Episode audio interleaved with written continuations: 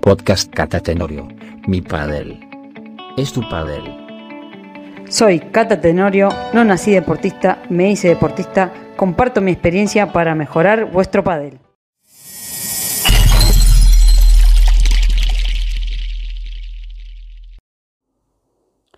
Muy buenas padeleros, muchas gracias otra vez de estar dándome esta oportunidad de contarles mi paso, mi visión por este hermoso deporte que nos une, que es el pádel. Y en el episodio de hoy, el número 11, le quiero dejar una entrevista que me hizo Diego a principio de este año, de febrero del 2020, antes de toda la pandemia y todo lo que hemos vivido, que hemos hablado de muchas cosas, de, cómo vine yo a España, eh, qué me han dejado algunas compañeras, cómo volví a ser mamá, qué significa eh, el ranking protegido, bueno, en los inicios de mi carrera, muchísimas cosas que bueno que me apetece contarles, que, el que quiera saber más de mí va, se va a encontrar con bastantes cosas que seguramente no está escrito, no conté. Me emocioné por un momento también, así que bueno, porque se lo había currado Diego y me había, me había, investigado cosas, así que tocó, tocó temas, temas que me tocaron el corazón, por decirlo. Así que sin más, le dejo con la entrevista. Siempre me gusta dejarles una, frase y creo que la de hoy se pega con esa frase que dice que, no sé si di, si di, poco, di poco o di mucho en la carrera de mi vida deportiva, pero les puedo asegurar y lo van a escuchar en la, en la entrevista que todo lo que di lo di de corazón. Más no tenía y más no tengo. Me estoy vaciando en cada temporada, en cada, en cada entreno, en cada año, tratando de dejar lo mejor de mí y bueno, y como me decía, me decía un preparado físico que, que, que, ahora está en otro lado, está trabajando en Qatar, Pablo Bernardi, siempre me decía, Cata, que te retire el deporte. Tú no te retires si estás bien y competís y te gusta. Y, ese es un poco mi propósito. me decía, no te suicides, Cata, que te maten. Que Y bueno, y en eso estoy y por eso sigo cada temporada tratando de dar lo mejor de mí. Un saludo muy grande y nos vemos en el próximo episodio de Mi Padel es tu Padel. Los dejo con la entrevista. Muchas gracias, Diego, y a ustedes por escucharme.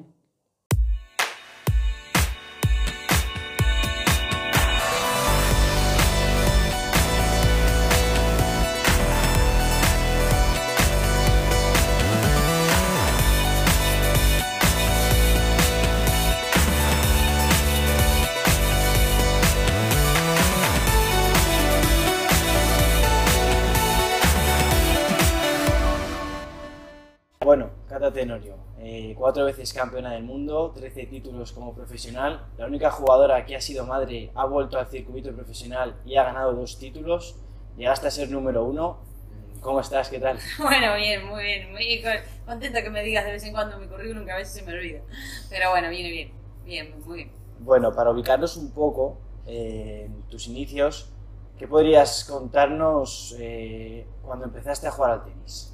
Bueno, yo empecé a jugar al tenis a los 7, 8 años y hasta los 17 fue mi principal deporte, fue mi educación deportiva en ese sentido. Y nada, muy bien, después de dejar los 17 años porque tenía que dar un paso muy grande que era irme a vivir fuera de mi ciudad natal, en Paraná, a una ciudad más grande. Y bueno, entonces era un paso que todavía no me sentía madura como para hacerlo. Tenía que dejar el colegio, me quedó un año más, entonces, bueno, ahí no, no quise hacer. Un año más tarde, en cuando dejé el tenis, un poco conocí el pádel de casualidad. Eh, había probado otros deportes y el pádel fue el que más me enganchó. Así que ya cuando tuve que decidir ir a estudiar a otro lado, o si ya cuando todos tus amigos o terminas el colegio secundario, ahí sí decidí dar ese paso de irme a Buenos Aires a, a jugar y a competir en el pádel porque, bueno, me, ahí sí que me gustaba apostar un poco por el, por el pádel, ¿no? Como bien has dicho, dejas el tenis, empiezas a probar el pádel. ¿Qué tiene el pádel? Nacho Palencia ya lo dijo una vez, que es, es como un insecto que te pica y no puedes dejarlo. ¿Qué, tiene, ¿Tú qué dirías que tiene el pádel para probarlo y ir con todo por ello? Bueno, yo creo que lo digo siempre, que es un deporte muy agradecido con la persona que lo, que lo practica, ya sea por primera vez, por segunda, por tercera. Eh, al ser, a diferencia del tenis, que tienes el contacto de la pelota más cerca de la mano, es más fácil más fácil pegarle a la pelota. Entonces la gratificación es más inmediata. Vos, enseguida le pegás y la pelota pasa de la red. en el tenis a veces hasta que el otro pasa, tenés que jugar con alguien de muy igual nivel para divertirte. Cambio en el pádel está el que a lo mejor le pega fuerte, pero no corre mucho, está el que corre mucho, eh, es un deporte de equipo, es más social. Entonces a mí personalmente me enganchó eso, que tenía mucho más gente para jugar, tenía gente más grande que yo, eh, eh, personas como, como yo, niñas de 17, 18 años en esa época, que yo con 16 años en el tenis tú ibas al club y me parecían todos viejos. las chicas de mi edad o yo jugaba más o a veces eh, las que jugaban más estaban en otra ciudad, era más difícil. Y ya los niños, los hombres con 16, 17 años se habían desarrollado más físicamente, entonces con los que yo entrenaba con 8, 9, 10 o 11 años, ya habían pegado el salto físico que yo me, queda, me quedaba atrás, obviamente, ¿no? Entonces yo creo que es eso, que a mí me enganchó mucho, que es muy agradecido, muy social. Eh, yo jugaba torneos mixtos, femeninos y bueno, y, eso fue lo que más, más me enganchó mucho. Después de atravesar una mala racha, tres años que no había competición, no había, digamos, partidos, consigues a través de torneos de Buenos Aires que la figura, una leyenda de pádel como Gaby Reca, digamos, te, te convenzca, te trae, te trae a España y a partir de ahí, digamos, que inicias una nueva vida. Bueno, eh, yo jugué así a nivel profesional entre el 94 y 97 en Buenos Aires mientras estudiaba protésica dental. Y el último año hubo pocos torneos y bueno, yo ya quería un poco, sabía, pensaba que no iba a vivir del pádel, que, que iba a vivir de la profesión que había estudiado. Entonces estuve tres, me casé justo también y nos fuimos a vivir a Paraná y me puse a trabajar de protésica dental. Y no, no practiqué pádel, dejé eh, y por casualidad vi a una chica que conocía que, sí que estaba jugando, entonces ahí le llamé por teléfono, busqué el teléfono en la guía cuando había guía de teléfono y, bueno, y, la llamé y ahí volví a jugar yo en mi ciudad. Y esa chica de vez en cuando iba a Buenos Aires, entonces volví a jugar los torneos profesionales en Buenos Aires y me volvieron a llamar a la selección. Entonces en el 2002 coincido con Gaby en la selección de México y le comenté que me quería, me picó otra vez ese bichito, tuve esa satisfacción, eh, yo siendo participante dental estaba todo el día sentada, me faltaba un montón por delante, en cambio cuando volví a jugar el padre todo el mundo me decía que lo bien que lo hacía y me llamaban para la selección, así que nada, me, gustó toda esa sensación, todo lo que el padre me daba. Y bueno, y ya te digo, Gaby Reca me ofreció trabajo aquí en España. En Argentina no había trabajo de ser profe de pádel. Eh, pero bueno, y me ofreció, lo hablé con mi marido, mi marido tiene la doble nacionalidad italiano y argentino, así que hicimos una buena combinación. Yo tenía la oferta de trabajo y bueno, y mi marido tenía los papeles para poder residir aquí legalmente, entonces en ese sentido no tuvimos ningún problema. Y ahora ya soy española. Ya después de un tiempo quería a hacer la nacionalidad española, porque al, al poco tiempo tuve claro que era el país donde iba a seguir viviendo, porque se vive muy bien, muy a gusto, así que bueno, ya inicié los trámites y ya soy española. Y bueno, llegas a España en 2003, empiezas a defender pista con un montón de jugadoras, Karina Bertín, eh, Valeria Pavón, El Abritos, Marta Marrero, Carolina Navarro, con la que llegas a ser número uno. Marta Marrero, también Bea, González, eh, un montón de jugadoras que, bueno, suponemos que te han aportado mucho durante toda tu carrera. Entonces, digamos, en lugar de definir o describir qué te ha aportado cada una de ellas, ¿con qué te quedas? ¿Qué sensación tienes tú después de haber compartido pista, con tantas buenas jugadoras? Bueno, habría que preguntarle a ellas también, ¿no? De paso, pero bueno. Bueno, a ver, eh, la verdad que he tenido muchas compañeras, pero no he tenido tantas para lo mucho que llevo jugando al pádel yo he sido una persona que no, no te creas que he cambiado mucho. Lo que pasa es que, bueno, a veces o por lesiones, o porque te dejan, o porque vos dejás, etcétera, etcétera. Sí que en 20 años he tenido todas estas compañeras que vos me has nombrado. Si quieres, empiezo de atrás para adelante. eh, jugué en Argentina cuatro años con Eugenia Basalo, que fue con la que dimos el paso a dedicarnos a ser profesional, y fue un poco con la que empezamos a entender. Éramos las entrerrianas, y bueno.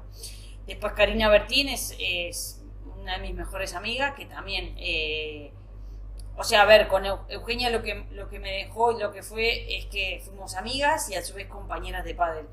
Y, y después con Karina fue al revés. Nos hicimos amigas por el pádel y, bueno, y decidimos jugar juntas y demás. Pero bueno, después me surgió lo de venirme para aquí, para España. Así que nada, ella se quedó en, en Argentina y ahora hace poco ha venido. Así que bueno, y después aquí, por ejemplo, con Eugenia, perdón, con Valeria Pavón, jugué como en dos etapas. Eh, la primera etapa jugamos como tres años y con Vale nos peleábamos un montón. Creo que lo que más aprendí un poco fue a, a respetar un poco el otro. Somos las dos muy diferentes. Entonces, bueno, a cada una fuimos viendo que, que, para ser jugador de pádel, pues yo no puedo pretender que el otro sea igual a mí y, ella, y no, no, éramos iguales. Entonces, hasta que llegamos al punto de, de, de compenetrarnos. También, a veces uno está con el compañero, se convive mucho y hay veces que uno está en una etapa y otro está en otra. Eh, después empecé a jugar con Carolina, dejé a Valeria por Carolina, que, que me surgió esa oportunidad. O sea, yo dejé a mi compañera. Y la verdad que Carolina eh, me enseñó mucho. O sea, me di cuenta que también fue la primera que entendió que esto es una profesión. Eh, en ese momento era un muy, muy buen momento también de Carol, que donde era ella la, una de las pocas españolas que, que tenía físico deportista, que, que se le notaba que tenía un plus más, yo creo, la velocidad de bola en ese momento. Entonces, bueno, yo le armaba el punto y defendía. Creo que también ahí aprendí, aprendí mucho a eso, a, ver cuál era mi papel de derecha. Después jugué con, en el 2009 volví a jugar con Valeria, que ya te digo, eh, en ese, año ganamos dos torneos. Después jugué con Marta Marrero, que a Marta no la conocían todavía y bueno, eh, ya al haber entendido cuál era mi misión de como jugadora de derecha, logré que Marta terminara de explotar, se le veía, viene del tenis, eh, se le veía súper seria a la hora de jugar, a la hora de entrenar, o sea, no había que explicarle a, a, a Marta cómo ser profesional porque ella se lo era. Y entonces yo me, me con eso que fue, estábamos a gusto, y íbamos las dos para el mismo lado, tirábamos las dos para el mismo lado y eso me, me gustó mucho de Marta. Y después jugué, después de Marta, a ver, ¿con quién más jugué? Con Nela también, que con Nela nos divertimos muchísimo. Con Nela fue la primera compañera después de que yo volví de ser madre, que también jugué de revés con Nela. Cuando jugué con Marta me pasé a la derecha y también ahí entendí que la derecha era mi lugar, porque cuando volví de, después de Nela jugué con Isiar Montes también, jugué de revés con Isiar, que bueno, Isiar una una crack, una crack, o sea, ordenaba todo y yo tenía que intentar definir. Lo que pasa que, bueno, a veces no llegaba porque me jugaba mucho y terminaba cansadísima. Pero bueno, nada, con iniciar me, me, me, quedó que la, la, tía sabe dónde centrarse, pim pum, o sea, ella se, sabía qué es lo que ella hacía bien y lo trataba de hacer lo mejor posible, no intentaba hacer demasiadas cosas. Y bueno, y después ya, eh, después de Marta con, con, con Victoria, que Victoria la verdad bueno, tanto Victoria como Bea son jugadoras que después fueron revelación y que yo lo primero que vi en ellas fue obviamente esa capacidad, ese talento que tiene para jugar al pádel, pero lo que me gustó mucho fue su, su actitud y su forma de competir. Eh, con Victoria jugué una vez en contra en un torneo americano aquí simple en Madrid y, y digo, ostras, ¿y esta de dónde salió? y después surgió el cambio de compañera, la decidí porque vi un poco su potencial. Y con Bea lo mismo, con Bea obviamente ya estaba jugando eh, con Nela y jugaba un World del Tour con 15 años, es una niña prodigia como, como ha sido Martite, como varias jugadoras. Y lo que me gustó fue que en un estaba jugando cuando yo jugaba con Marrero al lado mío y, y, se tiró de cabeza en un match point en contra. O sea, en un partido contra Martite, contra um, Ari creo que era, ya en el match point se tiró, o sea, y ya iba 5-1 en el tercero. Entonces, a mí lo que me gusta es eso, ver las compañeras un poco, un poco eso, ¿no? Ese plus que dan y eso es lo que a mí me enamora para yo elegirla o, bueno, o, o proponerle jugar, ¿no? Y ahora de cara a 2020, ¿qué, qué planes tienes? Bueno, por lo que te digo de que me gusta mucho esa parte de, hambre de, compañera, eh, le he dicho a Julieta Vidaurria, que es una chica argentina que, que vino el año pasado para jugar el último trimestre del año, y me gustó muchísimo eso, su, su, actitud en pista, su físico, su capacidad de trabajo, me recordó mucho a Marta Marrero. Y bueno, que todavía aquí no se le conoce mucho y estuvo jugando previas, eh, yo creo que, que, con Julieta vamos a andar bien. También entrena ella con Gaby Reca, se le notaba mucho. Eh, yo, Gaby, ya te digo, es la persona que me trajo y que me ha enseñado un montón de cosas y me encanta cómo, cómo lee el padre femenino. Eh, sabe pedirle a cada jugadora con los chicos, no puedo hablar de los chicos porque no sé cómo lo entrenan a los chicos, pero por lo menos cuando ha sido mi entrenador y que este año vuelve a ser mi entrenador, eh, creo que nos sabe pedir que es nuestra capacidad y, no algo que es incapaz. Entonces, bueno, creo que con, Julieta vamos a jugar las dos ahora mismo, yo haciendo mi función y ella la de ella, ¿no? ¿Os habéis marcado alguna expectativa, Julieta y tú, de cara al nuevo año? Bueno, a ver, ella no tiene puntos, yo tengo todavía bastantes puntos, pero tengo muchos para defender del 2019. Eh, nuestro objetivo, obviamente, es centrarnos en el rendimiento y que los resultados vengan solos. Primero tenemos que pasar, a veces en 16 avos, eh, ya te toca una pareja de la 1 a la 8, de la 5 a la 8 te puede tocar. Y, y sí, que nos gustaría obviamente ganarles. Si nos tocan 16 avos, obviamente ganarles. Y si nos toca cualquiera de las otras parejas, obviamente pasar 16 avos.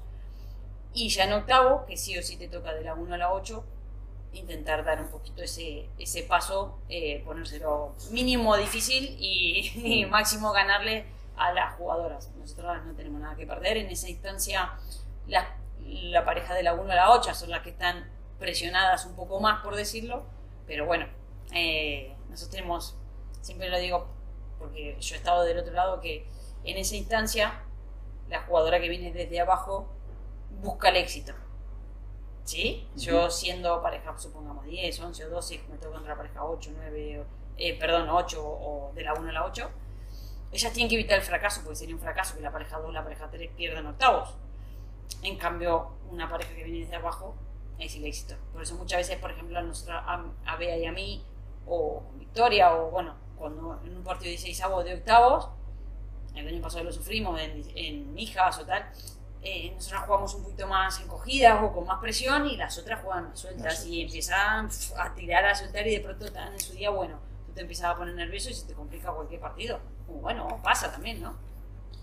Y echando un vistazo un poco hacia atrás, ¿qué sientes, ¿vale? ¿Qué, notas cuando te dicen que eres la única jugadora que tras haber sido madre ha vuelto al circuito profesional y ha conseguido ganar dos títulos? Bueno, la verdad que mm, eh, se me pone la piel de gallina. A ver, eh, creo que solo las que son madres saben el esfuerzo que es eh, haber puesto tu cuerpo para que nazca una vida. Entonces, eh, yo era una cosa que tenía en mis planes. Eh, en ese momento, cuando decidí dejar, eh, me motivaba a decir, bueno, voy a intentar volver, no había ninguna. es un desafío, pequeño desafío que me pongo. Y bueno, mm, por suerte, gracias a Dios, mi hija salió todo bien. Siempre tenía claro que era mi prioridad. Y dije en diciembre, para el año siguiente no voy a, no voy a jugar y en marzo ya estaba embarazada y mi hija nació en noviembre, o sea que la siguiente temporada volví.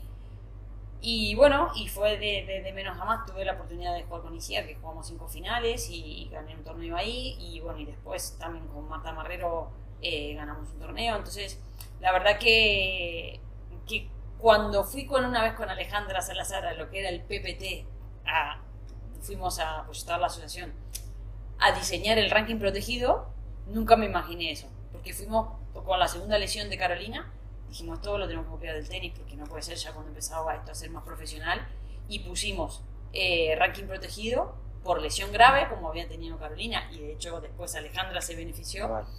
Y la persona que estaba ahí dice que chicas vosotras también deberías ponerlo por embarazo y lo pusimos. Y al final mira, fui una de las primeras que usé el ranking protegido que, que me guardaron el ranking durante un año por embarazo. Pero ya te digo la verdad que que es un orgullo. Después de mí vinieron otras jugadoras que, quedaron embarazadas y volvieron a jugar. Y bueno, eh, y, eso también me decían, es muy duro.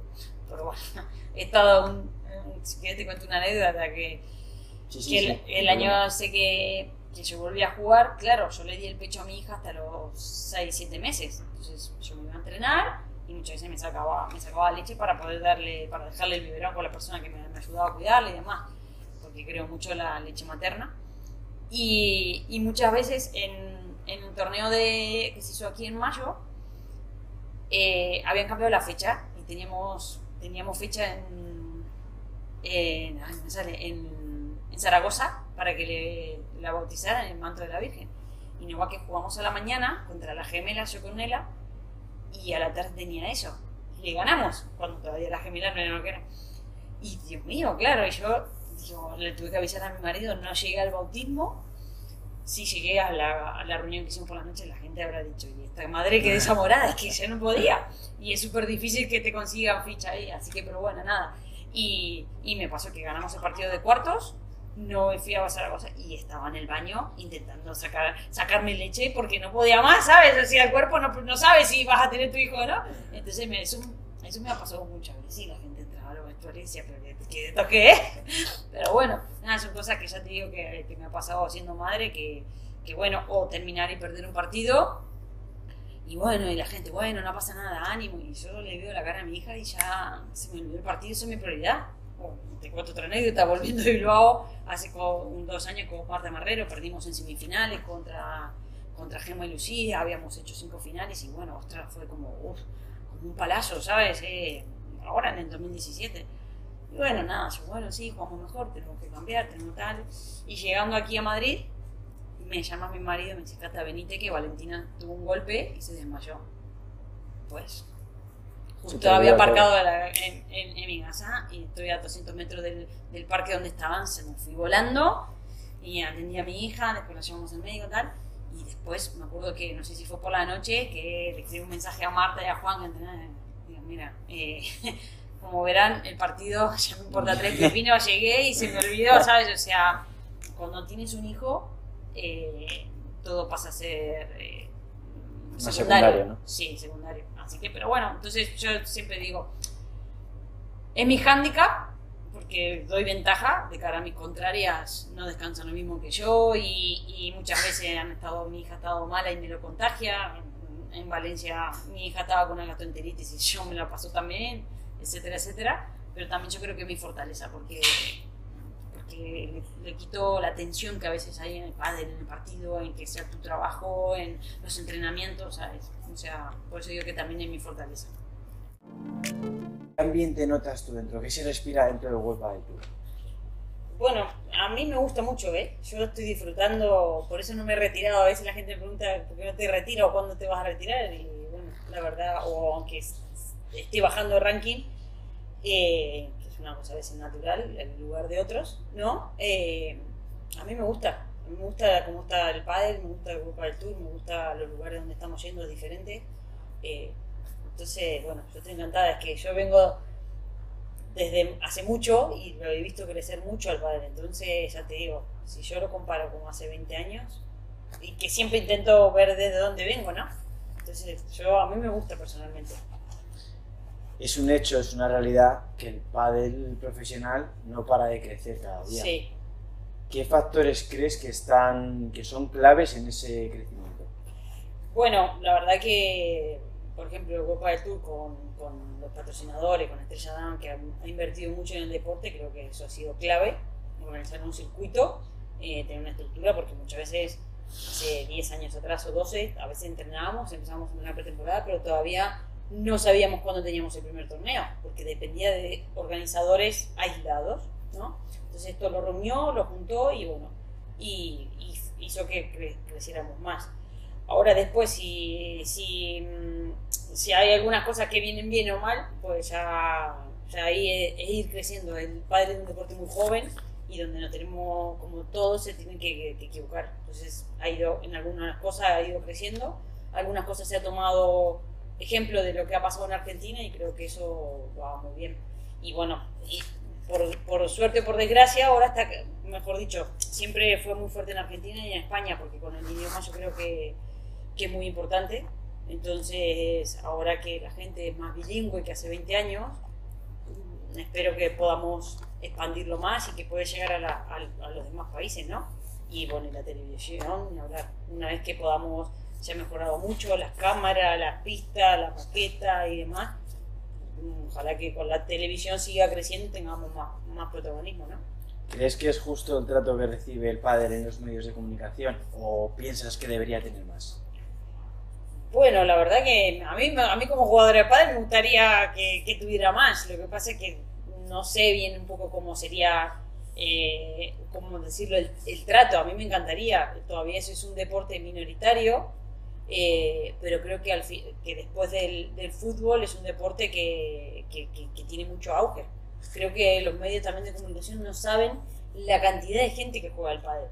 Yo creo que también eso, eso es clave, eh, esa necesidad que hay de la gente, o, que la gente se mete en internet para ver los partidos, que está pendiente, gracias a Dios ahora está saliendo las semis y las finales por televisión abierta, y eso ayuda mucho, pero ya te digo, yo creo que los medios de comunicación no saben que hay en España 4 millones de jugadores y un poco más, ¿sabes? No sé, no sé, otro, otro deporte el baloncesto o otro deporte, o el golf a lo mejor, que lo vemos más en televisión, es un deporte mucho más viejo, o el tenis. Ya llevan 100 años de recorrido, entonces, bueno, ya se han equivocado, han acertado, está por todo el, por todo el mundo jugadores, entonces, bueno, creo que le falta un poco eso, ¿no? El crecimiento. ¿Mantienes tu percepción sabiendo que el pádel es el segundo deporte más practicado en toda España? ¿Cómo que si mantengo la percepción? Sí, que si piensas que sigue siendo, o sea, que debería tener más... Sí, yo creo que sí, yo creo que sí, pero ya te digo, para mí falta de comunicación de los medios de comunicación, o sea, de que saber un poco eso. Eh, porque no, o sea, hay, mucha pasión por el pádel, pero mucha pasión de practicarlo. Y poco a poco los jugadores se, se, se, eh, se está trasladando a los jugadores el pádel tiene, tiene eso de bueno y de malo, que los jugadores, los mejores del mundo, son tangibles. Tú a lo mejor le mandas, a mí me mandas un mensaje por redes sociales y yo te lo contesto. Quizás me admiras y, yo te lo contesto, que la gente por ahí a veces alucina. O Paquito Navarro, o, o Velasteguín, tú puedes, sabes, si vives en la misma ciudad, sabes dónde entrena. Puedes ir y verlo. Nosotros en otros deportes como Nadal, o yo que sé, a Manu Ginóbili, o el, baloncesto del Real Madrid, o el fútbol, tú no puedes ir a ver jugarlos, cómo entrenar y demás. Entonces, yo creo que eso es una cosa positiva que tiene el pádel que, dentro de lo que es joven, ¿no? Entonces, bueno, lo, lo negativo es que a veces la gente abusa de eso. Entonces vos estás entrenando y bueno, y te interrumpe o, ven a jugar conmigo un partidito. A mí me pasado que después de un torneo termino de jugar y una señora me dice, venga a ver una foto con, con los niños. Y tenían 13, 14 años venga, ¿y le echáis un, un tiebreak? Y yo decía, no señora, o sea que acabo de competir, acabo de jugar y tengo que ir a ducharme, ir al fisio, ah, venga, hombre, unos puntitos que le haría mucha ilusión.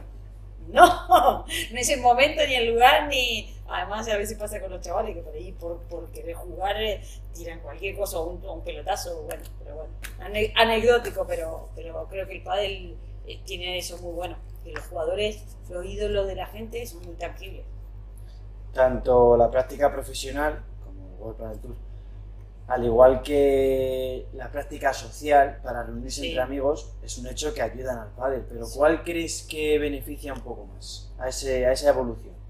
Eh, bueno, lo que te digo, que es muy agradecido y que la gente, para, para montar partido de pádel necesita más gente. Y entonces también eso te engancha. Yo a mi ginecóloga, después de haber sido madre, le regalé una pala. Porque su compañera de, de consultorio jugaba y se enteró que yo era jugadora y dice, otra vez te juega y tal. Y cada vez que lo veo a ver, después de nueve años que ya tiene mi hija, me dice, Cata, empecé a jugar al pádel contigo. Y a veces no tengo ganas o tengo muy cansada y tal, pero como se hizo amiga de las compañeras de clase o, o porque después quedan para jugar, eso hacía que la gente se, se engancha mucho, ¿no? ¿Crees que existe desigualdad dentro del circuito, o sea, en, comparación con el circuito femenino y el masculino dentro del pádel? Bueno, a ver, ese es un tema muy, muy complicado, muy complejo. Eh, yo creo que las chicas hacemos lo mismo que los chicos, lo mismo esfuerzo y tenemos una retribución económica diferente porque los chicos generan otra cosa, eh, generan más, entonces, entonces eh, las empresas lo miden en ese sentido, que después en muchas cosas, o sea, hacemos los mismos esfuerzos, eh, eso está claro, yo entreno lo mismo que, uno. Lo que pasa es que creo que está mal la comparación en el sentido de que los chicos físicamente son diferentes, entonces tienen otra fuerza, otra potencia en las piernas, entonces no podemos comparar, los chicos como juegan al padre como juego yo. A mí sí me puedo comparar con, otra mujer, ¿me entiendes? Entonces creo que a veces comparar a nivel del juego de uno con otro no tiene sentido en eso porque nuestro motor es diferente. Después en cuanto económico, que si unos ganan más, otros menos, pues claro que yo obviamente quisiera ganar más. Pero también entiendo cuando me dicen, Cata, es que tal jugador genera esto y vosotras generáis esto. Es como cuando si lo pasamos al fútbol, no es lo mismo lo que gana Ronaldo, Messi o jugadores así muy Beckham y a lo mejor otro, el 10 de otro equipo más, más pequeño, dice, porque este que juega la misma posición que yo y juega la misma categoría que yo y en la misma, gana tanto. Pues entiendo que es porque uno genera una cosa y otra. Entonces, yo un poco en esa guerra mm, soy racional en ese sentido. Mm, y, y, me gustaría que me comparen con mis pares, con, con, lo que yo puedo hacer dentro de la pista de pádel, al igual que otra mujer. No con los chicos. A mí me... Esa, esa es la parte que a veces me dicen, ah, esta yo le gano. Sí, seguramente, sí, pero tú eres un hombre. Nosotros jugamos, entrenamos con, con jugadores que juegan a lo mejor una segunda madrileña. O, o, un jugador de pre-previa, seguramente estamos justitos o nos gana. Pre-previa de chico, pero claro, pero que físicamente somos totalmente diferentes. Ahora te voy a decir una palabra, ¿vale? Será una ciudad, un país, una persona, y tienes que respondernos con vale. lo primero que se te venga a la cabeza o una palabra que sientas que defina esa, esa persona o esa, vale. lo que significa para ti. A ver, ¿Vale? Empezamos. Buenos Aires. Bueno, mis suegros y mi marido desde ahí nacieron en Buenos Aires. Eh, para estar en, vivían en Buenos Aires. Es un caos. Como ciudad es un caos. Karina Bertín. Ostras, es una de mis mejores amigas. Una persona muy importante para mí. Eugenia Careaga. Otra persona también muy importante para mí, una de mis mejores amigas. España. Ostras, el mejor país para vivir ahora mismo y a la cual estoy hiper agradecida. Gaby Reca. Un gran profesional y una gran persona que me abrió las puertas acá y muchas más cosas. Golpa del Tour. Ostras, eh, donde trabajo, donde trabajo y también donde estoy agradecida, me encanta. Me está, en esta etapa me está ayudando a, a disfrutar eh, un poco mi jubilación de padre, por decirlo. Iciar Montes. Una jugadoraza, eh, me enseñó mucho como, como jugadora, como compañera, como persona es muy introvertida y que no la conocíamos, compartimos pista y creo que nos tenemos mucho cariño. Carolina Navarro. Igual, igual quisiera, o sea, muy profesional, diferente, totalmente diferente una a la otra y que me dieron la oportunidad de jugar en, en, mi, en mi mejor versión. Beatriz González. Beita, pues de otra manera ha sacado también mi mejor versión. He sido madre dentro de la pista, con ella y con Victoria, pero bueno, con, con Bea también me gustó muchísimo. Y una excelente persona, ¿eh? un, un, encanto de niña. Lalo Alzueta.